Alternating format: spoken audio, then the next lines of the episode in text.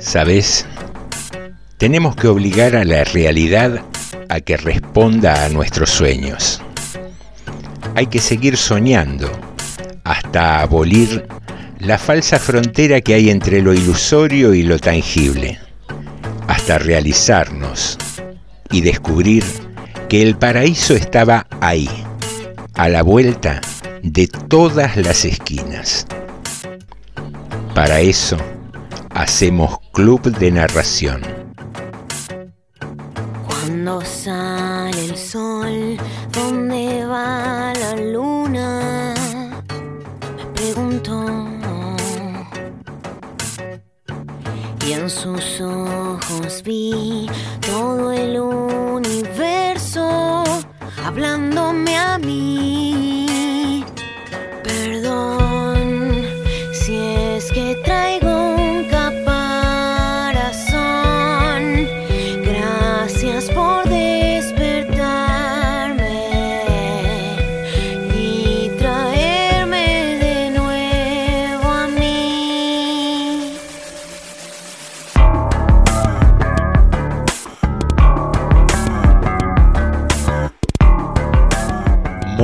Muy, buenas noches, bienvenidas y bienvenidos a otro episodio del Club de Narración, en este caso el 72, en esta noche de martes que por suerte ha mejorado un poco el tiempo.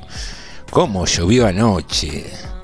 Anoche decíamos que era un clima ideal para escuchar cuentos, para escuchar poemas, pero realmente creo que todos los climas son buenos y prefiero que por la tarde haya salido un poco el sol al menos para parar un poco esa lluvia, esa cantidad de agua. Pero bueno, como todo es relativo, ¿no? Eh, quienes vivimos aquí en la provincia de Buenos Aires, eh, nos pareció demasiada lluvia, seguramente a quienes viven en Córdoba fue una bendición y quisieran tener por lo menos dos o tres días así seguidos para terminar con esos incendios forestales que tanto mal le hacen a la, naturaleza. Pero bueno, empezamos recordando un poco el clima y, y viendo la situación actual. Y no te dijimos aún que estamos aquí en FM 89.5 Radio Municipal de General Rodríguez. Estamos en el Club de Narración. Estamos disfrutando del contacto con vos, que no solo es a través de la frecuencia modulada, también puede ser a través de nuestras redes sociales, Facebook e Instagram. Allí nos buscás como Club de Narración y también en Spotify, donde podés escuchar este y los programas anteriores, descargándolos de la plataforma y escuchándolos en el momento que te resulte más cómodo. Estamos dispuestos a transitar una hora de charla, literatura y música, como lo hacemos habitualmente de lunes a viernes. Y veníamos comentando con Chicho eh, que en estos tiempos, no sé si será por el tema de la pandemia, uno se ha aferrado un poquito más al tema de la informática como medio de comunicación, como medio de información también. Y, y digo, ¿cuántas miradas hay sobre un mismo tema?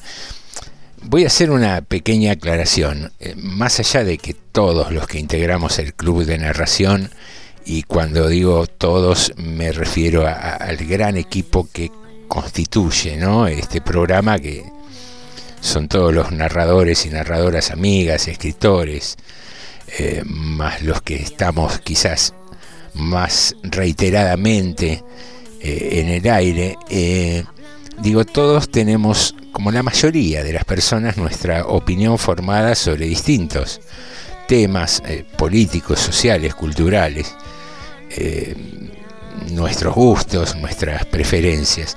Pero más allá de eso, eh, dudábamos en hacer esta, esta pequeña editorial mm, porque no es nuestra intención abordar la política desde una óptica estrictamente política, sino desde un análisis tal vez más sociológico, más, más de costumbrismo, más de curiosidad. Y, volviendo al tema, eh, aferrados a informarnos a través de Internet, eh, estábamos leyendo un portal de noticias y reproducían el programa de Luis Novarecio, un fragmento de un, de un video de, Luis Novarecio entrevistando a eh, Juan Grabois.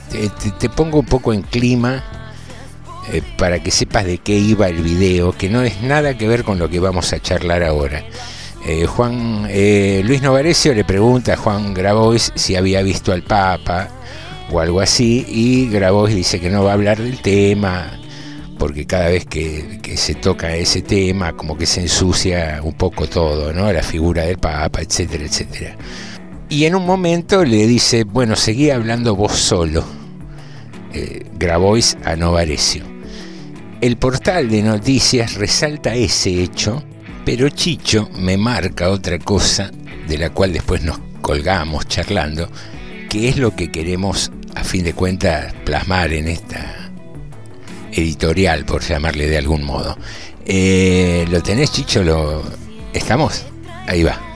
Escúchalo, después seguimos.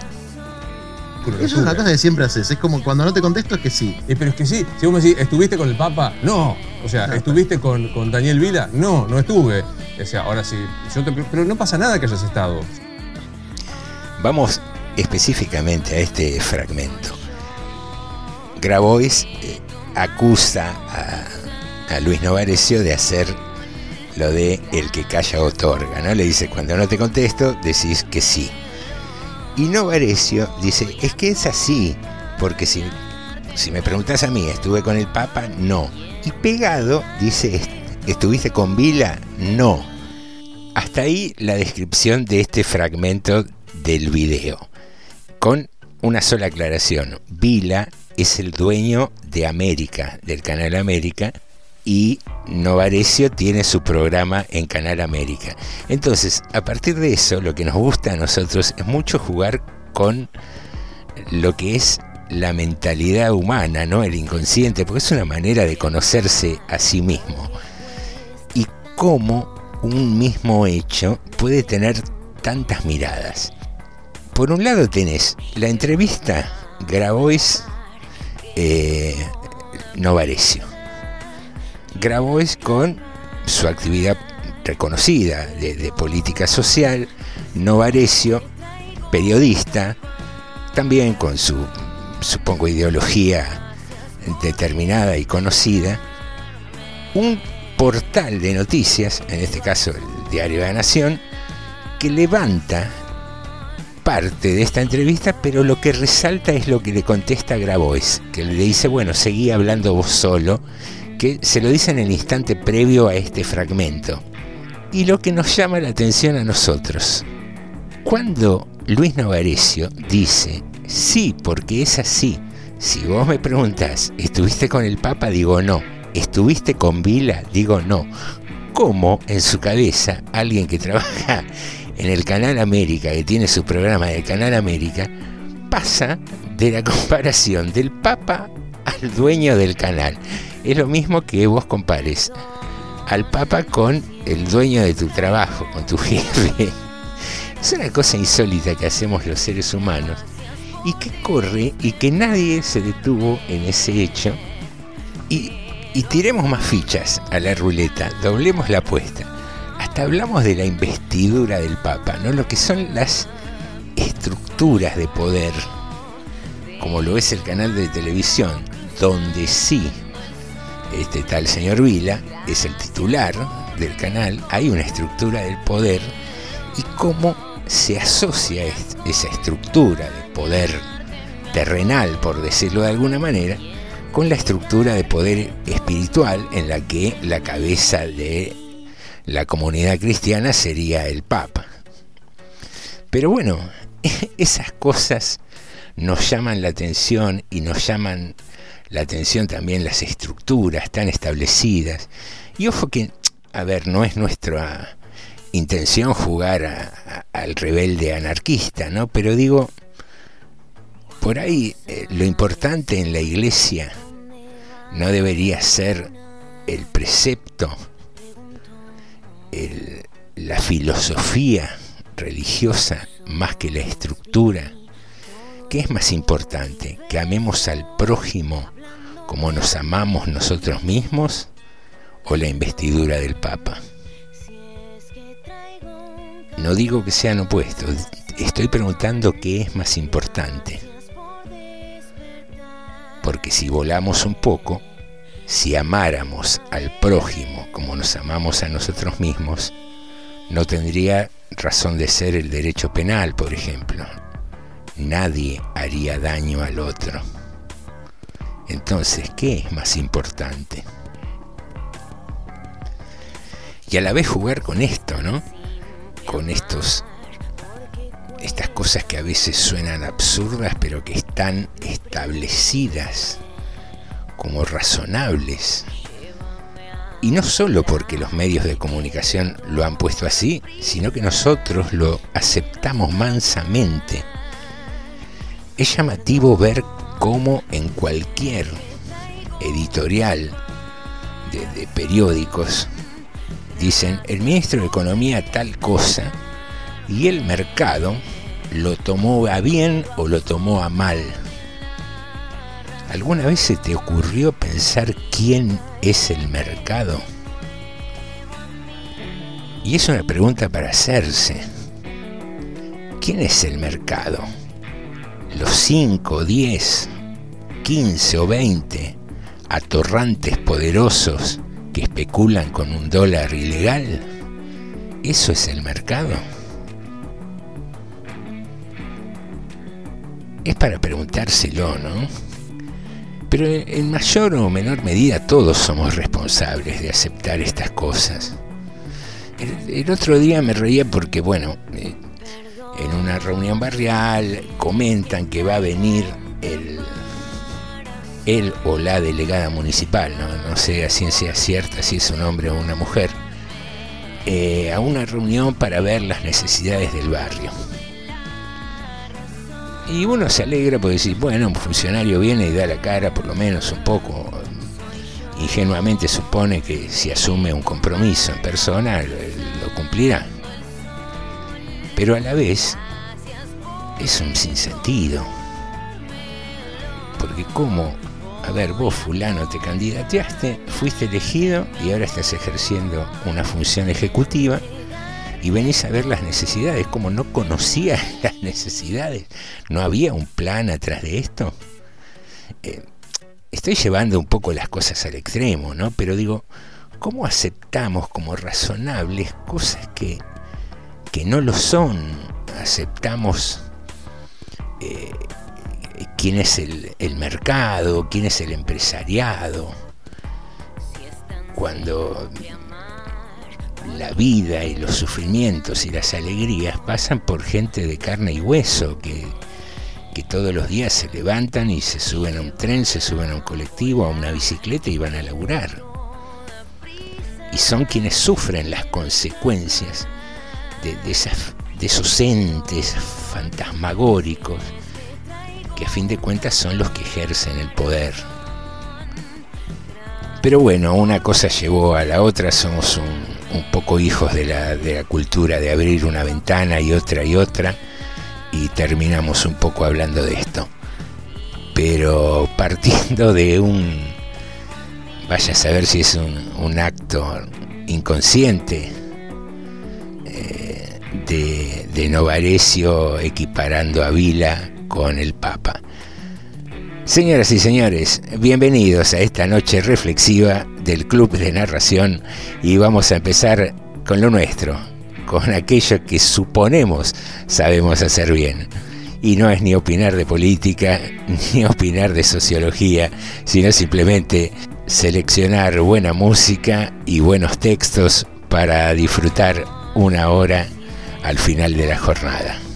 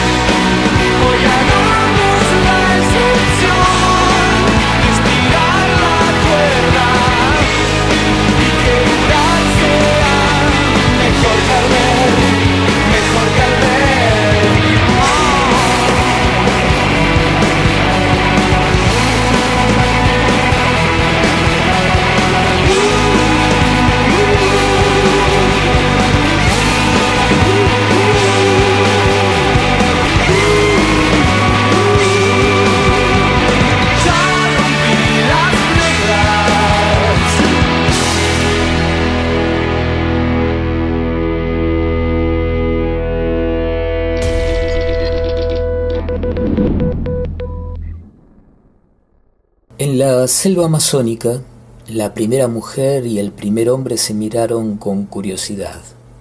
Era raro lo que tenían entre las piernas. ¿Te han cortado? preguntó el hombre. No, dijo ella. Siempre he sido así. Él la examinó de cerca. Se rascó la cabeza. Allí había una llaga abierta. Y dijo, no coma yuca, ni plátanos, ni ninguna fruta que se raje al madurar. Yo te curaré. Échate en la hamaca y descansa. Ella obedeció. Con paciencia tragó los menjunjes de hierbas y se dejó aplicar las pomadas y los ungüentos. Tenía que apretar los dientes para no reírse, cuando él le decía, no te preocupes. El juego le gustaba, aunque ya empezaba a cansarse de vivir en ayunas y tendida en una hamaca. La memoria de las frutas le hacía agua a la boca. Una tarde, el hombre llegó corriendo a través de la floresta. Daba saltos de euforia y gritaba Lo encontré. Lo encontré. Acababa de ver al mono curando a la mona en la copa de un árbol. Es así, dijo el hombre acercándose a la mujer. Cuando terminó el largo abrazo, un aroma espeso de flores y frutas invadió el aire. De los cuerpos que yacían juntos se desprendían vapores y fulgores jamás vistos, y era tanta su hermosura que se morían de vergüenza los soles y los dioses.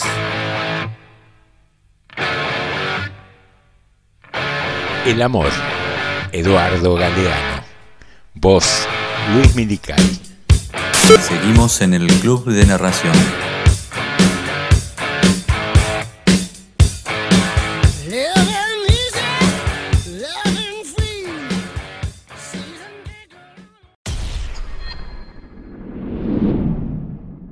El hornero apareció acurrucado entre mis ramas secas la mañana después de la tormenta. Yo estaba más cerca de ser leña que monte, pero la imagen del pájaro herido me conmovió tanto que elegí no morir. Dijo que venía de lejos, escapando de las flechas de un hombre que le habían rozado las alas.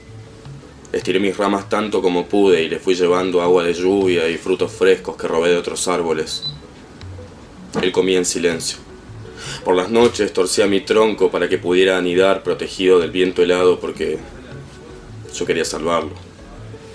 Madre tierra, susurré, dame fuerzas, dame alimento y dame agua, que hay un hornero herido entre mis ramas y me urge oírlo cantar. Cuando pudo moverse me pidió prestados unos gajos y se pasó la siesta dándole forma al nido, yo lo observaba maravillado. Me enamoré de las manchas color café alrededor de sus ojos. Me fui quedando dormido y esa noche soñé con el campo ancho y caliente que lo había visto nacer. Me despertó la melodía. Abrí los ojos y estiré las ramas y cuánta felicidad. El pájaro estaba de pie y le cantaba al cielo. Buenos días, dijo el hornero. Buenos días, respondí. Saltó y batió las alas intentando volar y yo la atrapé una y otra y otra vez mientras le pedía que hiciera fuerza. Yo quería verlo apoyar las patas en las ramas invisibles del viento. Poco tiempo después, se animó a bajar, juntó barro con el pico y el nido se hizo hermoso, redondo, como una fruta, o más bien como el sol, porque también era luminoso y tibio, tan tibio, que reverdecí. Ya no estaba muerto, ya no quería ser leña, quería ser árbol de tronco fuerte, quería ser casa. Buenos días, dijo el hornero. Buenos días, respondí. Me temo que hoy he de partir, silbó. Mis alas están curadas y el verano está próximo y hay muchas cosas que quiero ver y ahora puedo hacerlo porque he sanado. Me salvaste la vida, árbol. Volveré a mi tierra y le contaré a los míos sobre vos, les hablaré de tus ramas fuertes que me cobijaron y de las frutas y el agua que me regalaste. Te recordaré hasta el último día y me aseguraré de que los que me aman te amen también a vos. Batió las alas y levanté los ojos para verlo alcanzar el cielo. Era tan hermoso que no quería que se fuera. No quería perder la excusa que había encontrado para no ser leña, la razón piadosa que me permitió sobrevivir. Yo deseaba esa libertad suya que ahora me lastimaba tanto y no dije nada. Los árboles tristes solo sabemos hacer silencio. El hornero se fue para siempre, el nido entre mis ramas permaneció deshabitado, testigo de tierra del pájaro que alguna vez amé y que ahora era memoria. Madre tierra, susurré, dame fuerzas, dame alimento y dame agua, que hay un hornero libre en algún lugar del monte y me urge oírlo cantar otra vez. Texto y voz Juan Solá. Seguimos en Club de Narración.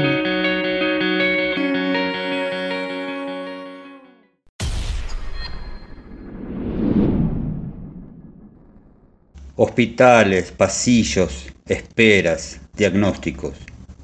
El niño enfermo juega y con su peste a cuestas brilla como estrella, como esperanza, a despecho de lo siniestro. El niño enfermo ilumina con sus ojitos, farolitos chinos que se agarran a las maravillas de la vida y mira el mañana y se sonríe. No te animes, serpiente del miedo, a mordisquearle las piernitas. Cuídalo, vida, sé una madre, luna de su vigilia. Tierra, amárralo, que no se vuele, que se quede con nosotros, mientras las venas y los músculos le crecen y cada vez más alto se pone grande. La del tiempo, destino de los mortales, para que duerma abrazado a sus muñecos de acción y se levante a salvo. Sánalo, tiempo, que se saque de encima la ropa de la desdicha. ¿No ves que apenas es un niño? ¿No te das cuenta cuánto lo quieren los suyos? Déjanos a los viejos la lucha. Somos soldados experimentados y aprendimos a hacerle al oscuro verónicas de toreros avisados. El niño enfermo. Nilda Alegri. Voz Daniel Batalov. Seguimos en Club de Narración.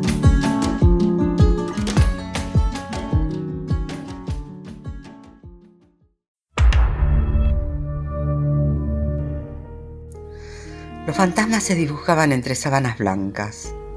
Olor de crisantemos se filtraban por la ventana. La pluma de Cervantes avanzaba, implacable. De pronto, el tiempo se detuvo. La sobrina de don Alonso apretó el pañuelo en su blusa. Sancho apartó las lágrimas de su cara. El escribano se recostó en el marco de la puerta.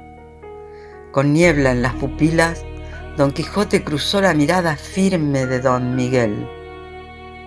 Sus falanges, en un temblor de muerte, sujetaron la mano del escritor y la súplica, apenas un susurro, flotó en la habitación. Todavía no. De cómo Don Quijote se salvó de morir a la hora señalada. Beatriz Dazo. Seguimos en el Club de Narración.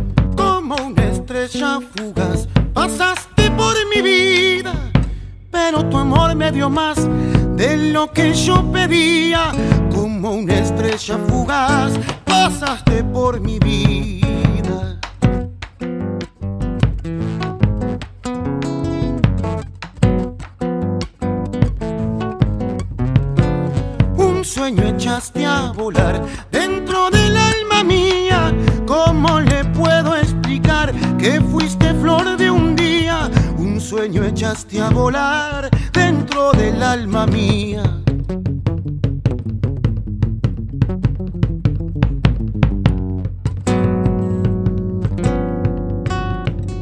Sigo sintiendo el sabor de tu boca en la mía, ese maldito dulzor de la fruta prohibida. Sigo sintiendo el sabor de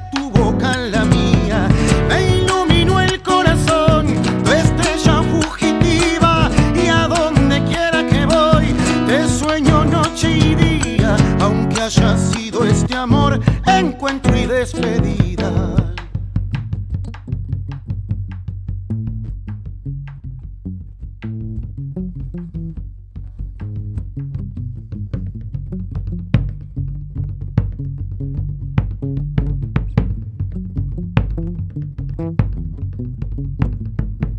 Como una estrella fugaz, cruzaste mi universo pude apagar de tu estelita el fuego como una estrella fugaz. Cruzaste mi universo.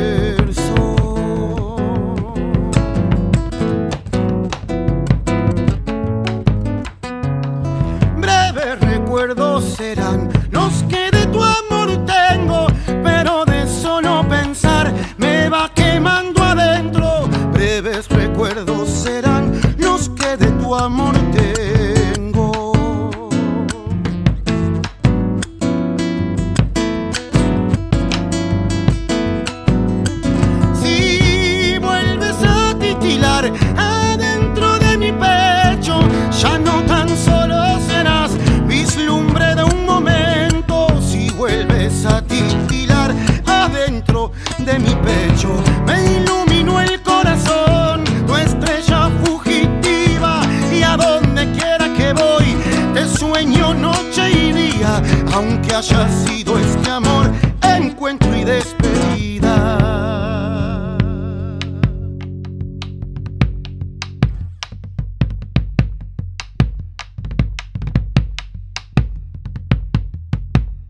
bien, querides amigues. Querides amigues, dijo. ¿Está con la onda del eh, léxico inclusivo, Chicho? Sí, pero van a salir a criticarnos. Ah, listo. Bueno, mientras yo digo querides amigues, Chicho hace el lenguaje de señas para sordomudos. Así estamos todos contentos y no hay críticas. Estimadísimas, estimadísimos, comenzamos este segundo bloque del Club de Narración y dicen que las segundas partes nunca han sido buenas. Depende de si empezamos de la mitad para arriba o de la mitad para abajo, ¿no? Pero vamos a tratar de revertir esa ley no escrita y te invitamos a que te quedes para seguir disfrutando y escuchando algo que te quiere contar nuestra productora. Hoy compartimos un programa grabado. Ya falta menos para volver a estar en vivo aquí, en FM 89.5, Radio Municipal.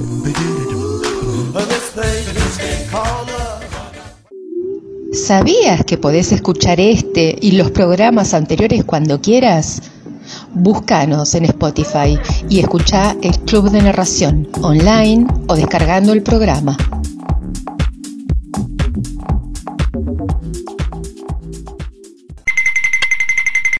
Cuando un grupo de amigos no enrolados en ningún equipo se disponen a jugar, tiene lugar una emocionante ceremonia destinada a establecer quiénes integrarán los dos bandos. Generalmente dos jugadores se enfrentan en un sorteo o pisada, y luego cada uno de ellos elige alternativamente a sus futuros compañeros.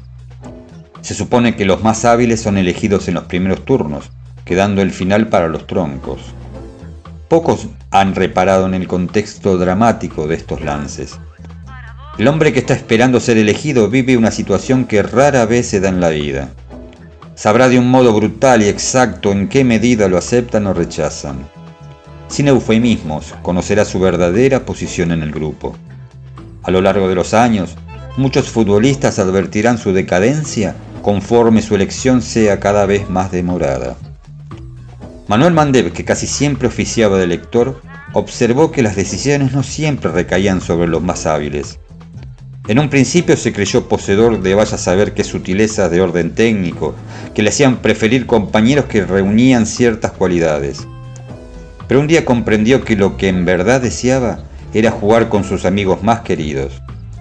Por eso elegía a los que estaban más cerca de su corazón, aunque no fueran tan capaces. El criterio de Mandev parece apenas sentimental, pero también es estratégico. Uno juega mejor con sus amigos. Ellos serán generosos, lo ayudarán, lo comprenderán, lo alentarán, lo perdonarán.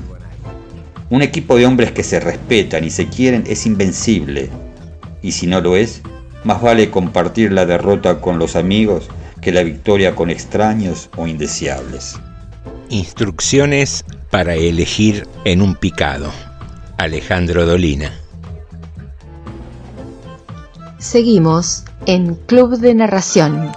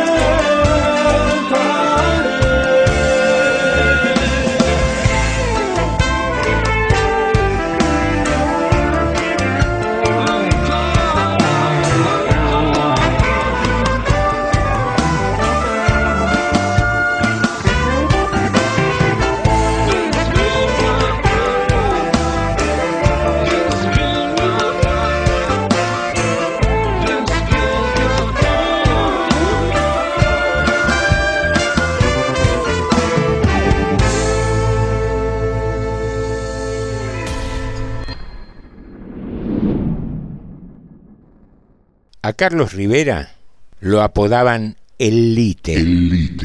Había sido bautizado con ese apodo en virtud de padecer una curiosa patología.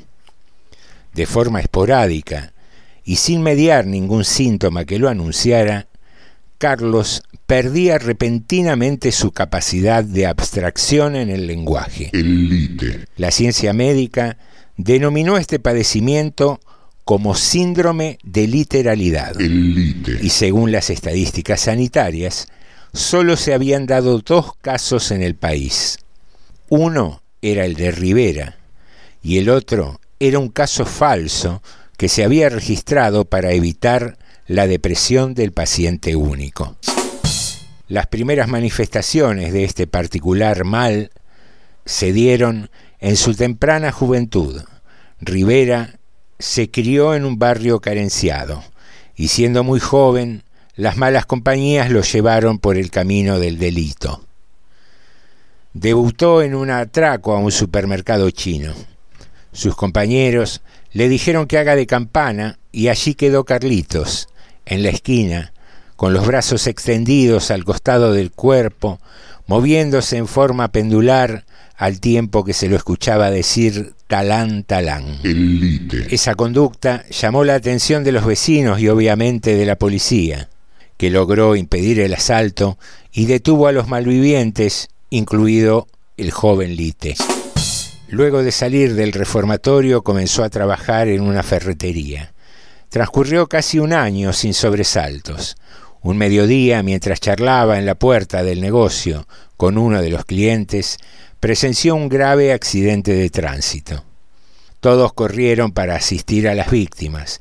alguien le dijo al Lite, ahí hay otro herido, da parte a la policía. Cáceres procedió literalmente, seccionó un brazo del herido y lo llevó hasta la comisaría más cercana. Fue durante su nueva reclusión que nació su vocación literaria. Ya en libertad, publicó el libro de aforismos titulado Aforismos Sustantivos. A continuación, se reproducen algunos de ellos. Rodríguez tiene frío y García Lorca. Joaquín es de Salta y Pedro de Mendoza. Paco es cazador y Pipo pescador. La ópera prima de Carlos Rivera fue un fracaso en nuestro país, pero despertó la curiosidad de un editor europeo, quien enterado de la patología de Rivera, llevó a Elite a una clínica especializada en Italia. El tratamiento tuvo como resultado una notoria mejoría en su salud durante su estadía en Europa. Y fue allí donde dio a luz su primer comedia titulada Las aventuras del doctor Planetaris. De regreso a Buenos Aires, la comedia se estrenó con un rotundo éxito de crítica y público. Al fin, la vida le daba una oportunidad a Carlos Rivera. Al terminar el primer mes en cartel, con entradas agotadas, toda la compañía celebró el exitoso estreno en la terraza de un distinguido hotel.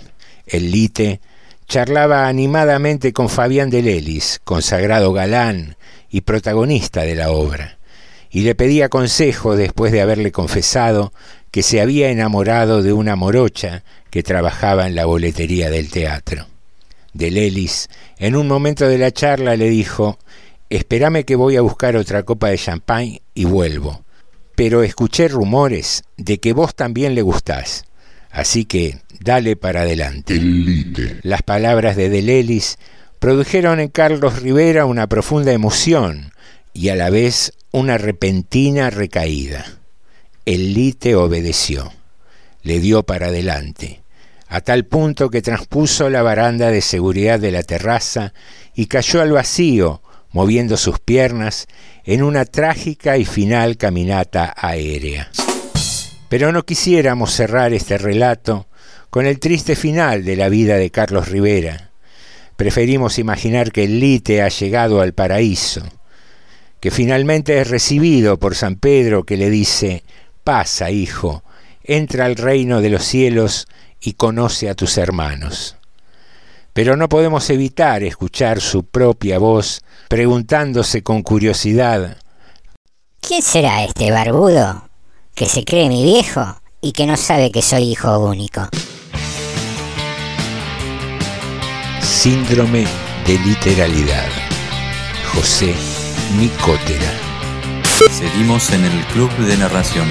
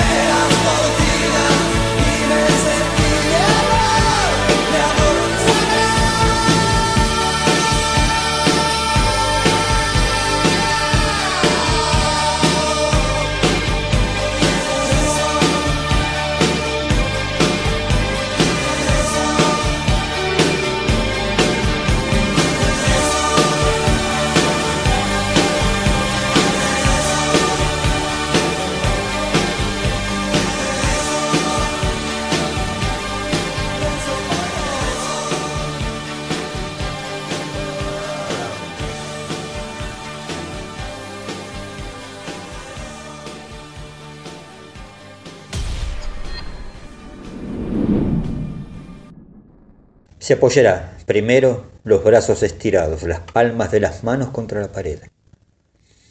Respirará hondo y acompasadamente varias veces, hasta que el frío de la pared le llegue. Cerrará los ojos, no mucho tiempo. Sentirá entonces penetrándole un reposo húmedo. Será la tristeza. Algo tibio, íntimo, casi fraterno. Decididamente poético eso, poético. Se sentará entonces sin mirar a nadie. Le punzarán algunas miradas furtivas, de reojo. No deberá hablar casi, ni insultar. Deberá callar largamente. Sentirá entonces creciéndole un orgullo callado, quieto. Será la dignidad. Lo tomará del hombro, llenado con blandura el silencio que acompaña los fracasos. No deberá llorar nunca. Tal vez apretar fuertemente la mandíbula. Un instante. Se pondrá de pie. Sentirá entonces en el pecho detrás de los labios un escosor denso y aguachento. Será el romanticismo que envuelve en una gasa tenue todas las derrotas. Tomará entonces su frágil fama, su trémulo orgullo antes impecable. Se vestirá con ellos cuidadosamente, casi con cariño, y se marchará. No habrá las historias resonantes de la victoria, estará solo. Y tendrá que caminar lento, pero no muy lento. Una mano en el bolsillo y un gesto vacío en la cara. Apenas una palidez quebradiza en la cara, en la piel cubierta paternalmente por la solapa levantada. No habrá ni un solo amigo, ni uno, o tal vez uno que respetará el momento, el silencio, la tristeza, que dejará caer casi con temor o con respeto una palmada leve sobre el hombro, como temiendo romper algo, como temiendo que se le desprenda el vencido ese fino reboque de la melancolía, de la nostalgia. El vencido sacudirá una vez la cabeza o dos en agradecimiento, sin hablar, porque una palabra, un gesto martillado en falso, puede precipitar el llanto. Y el vencido digno no se permitirá llorar ante terceros, se marchará solo. Se preparará en su casa un café fuerte, negro, espeso y caliente.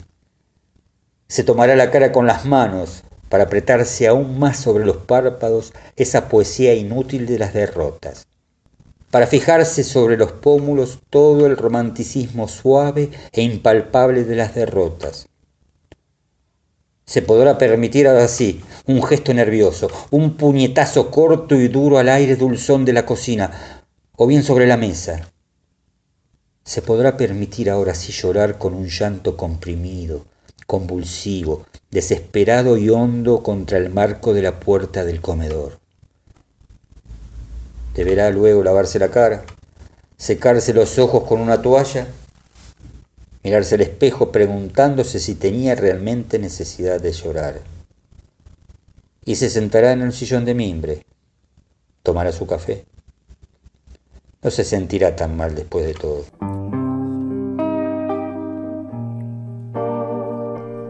Defensa de la derrota.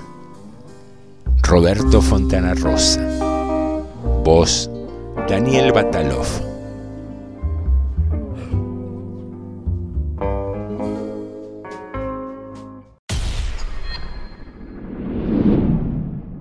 Los cachetes de la cara tenemos un órgano llamado glándulas estoicas. Dentro de esas glándulas se alojan unas bolitas azules muy frías y diminutas, como cubitos de hielo para hormigas, que liberamos en ciertas ocasiones, cuando hacemos cola en el supermercado o esperamos al dentista. A algunos se les da por mirar al techo, mientras que otros las sueltan con un resoplido, hinchando los cachetes y poniendo trompa. ¡Buf! Estas bolitas heladas evitan que nos enojemos, aunque no evitan que nos aburramos, y forman la paciencia. Es importante saber que la paciencia, como el petróleo, es un recurso no renovable. Esto significa que una vez que se acaban las bolitas, no hay más. Fin, se terminó la paciencia.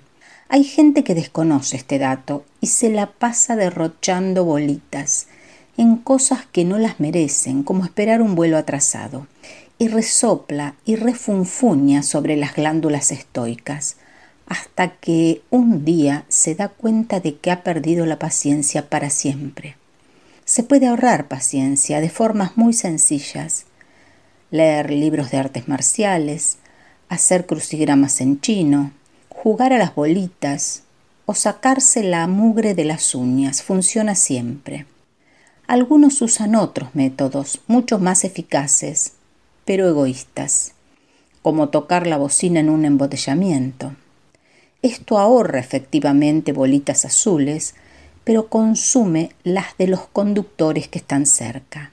Los adultos que no supieron administrar sus glándulas estoicas necesitan hurgar y hurgar entre los cachetes hasta dar con alguna bolita que los calme. Si no encuentran ninguna, dirán perdí la paciencia o me rompiste la paciencia, y todo terminará entre gritos y portazos. Es muy difícil que los ancianos conserven algo de paciencia. Durante la vida, bien o mal, se la van gastando toda. Y en el momento en que les toca jubilarse y estar más tranquilos, los cachetes han quedado vacíos como un tarro de caramelos en un cumpleaños. Pero la naturaleza es sabia.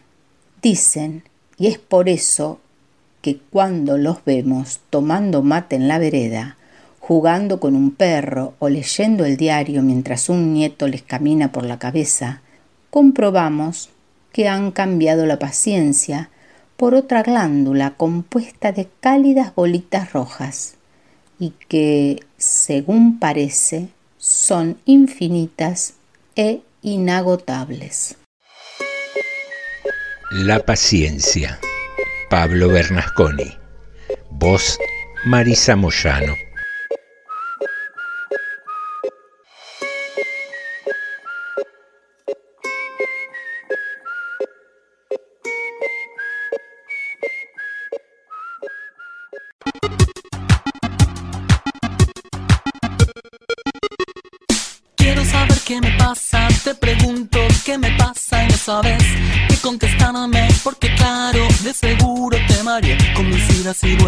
Te cansé con mi cámara lenta y aunque trato nunca puedo apurar mi decisión. En el preciso momento en que todo va cambiando para mí, en ese instante te aseguro que alguna señal te di, pero no me escuchaste, tal vez sin intención de tu parte, puede ser un poco débil el sonido de mi voz. Oh, una mañana te veré llegar y descubriré que yo solo ya no estoy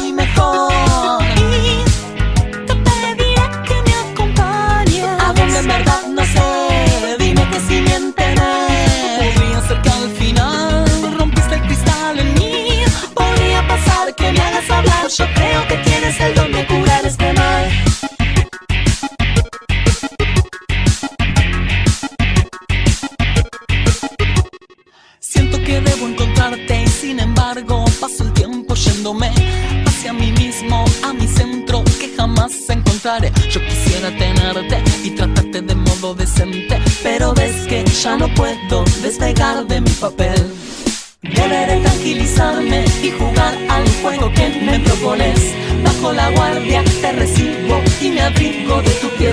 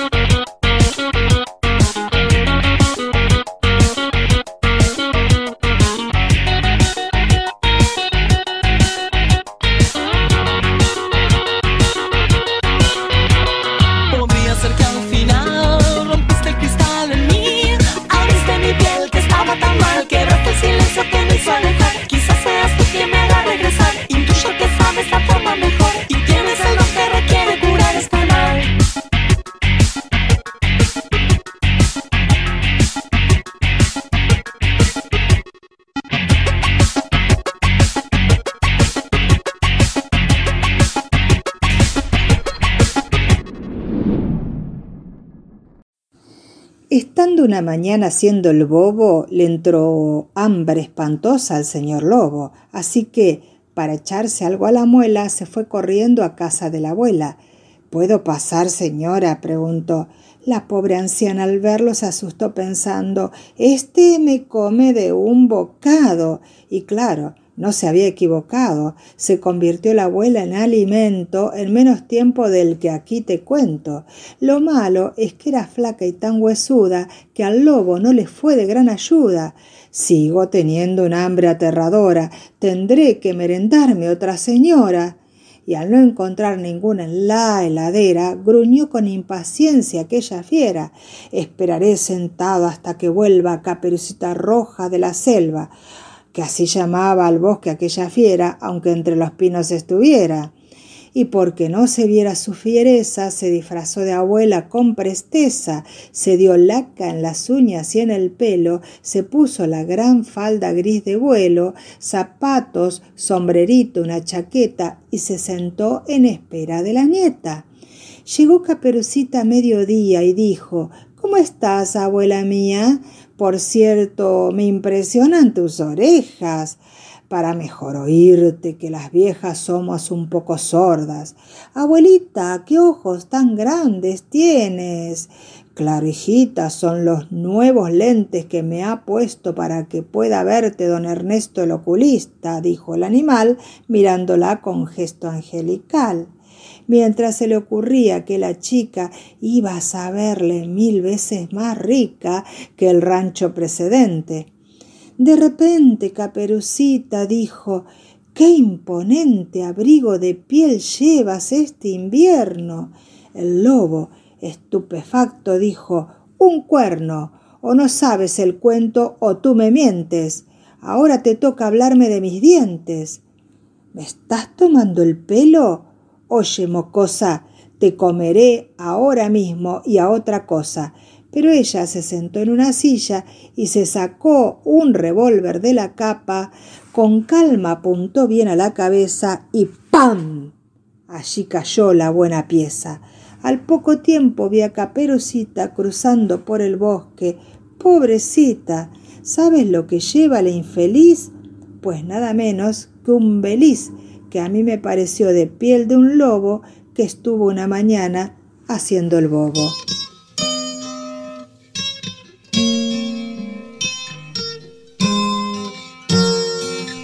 Caperucita Roja y el Lobo. Rual Dale.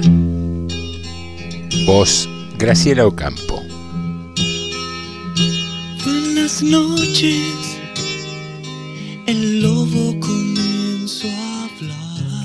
que todos buscamos lo mismo. No sabemos muy bien qué es ni dónde está.